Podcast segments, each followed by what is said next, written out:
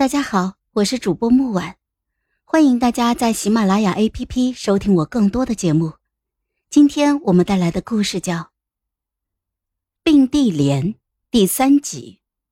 他居然一把就将我抱了起来，估计八成是想让工人传给父皇。齐薇果然低声的说道：“皇上人都看着呢，别乱动。”我轻哼他一声。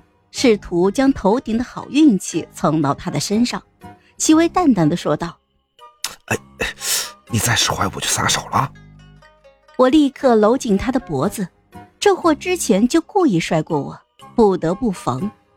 从坤宁宫到宫门口颇远，齐薇走了片刻就停步了。喂，皇上人已经回去了。我赖在他的怀里装死，齐薇就说道。我胳膊麻了，我不动。齐薇松手，我双脚着地，双手挂在他的脖子上瞪他。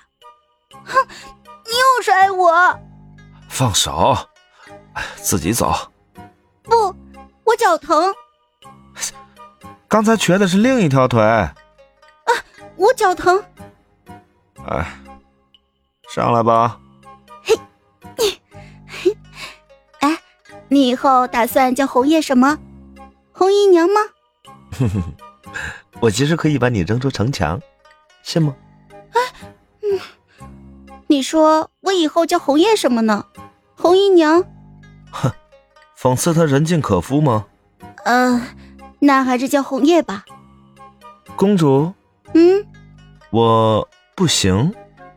我往上窜了窜。一脸真诚的看着齐薇的侧脸，解释说：“都是府里下人传的闲话，你放心，我回去就好好的整治。”齐薇一扭头，刚好用双唇将我后半截话给堵了回去。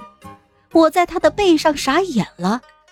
片刻之后，齐薇淡定的扭头：“公主千金之躯，啊，还是要学些持贵之礼。”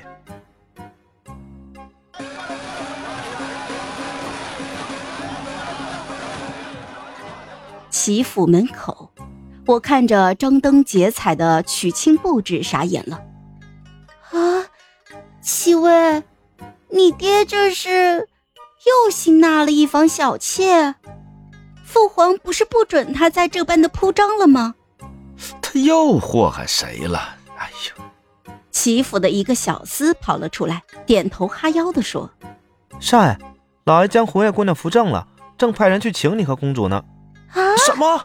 齐威大步走在前面，我一溜小跑就跟了过去，小声的问他：“不是母凭子贵吗？这才两天，红叶就有孕了？刚成亲两日，怎么可能有孕？”我们刚进正堂，就看见祝国公笑得如同一个二傻子一般的去摸红叶的小腹。哎，夫人，我儿子今天想吃什么？我傻眼一瞬。立刻低着头就偷瞧着齐薇的脸色，哇，这火药桶指定是要爆炸了！我识相的就悄悄躲远了两步，准备欣赏父子相残。齐薇缓步的走向祝国公，有孕了。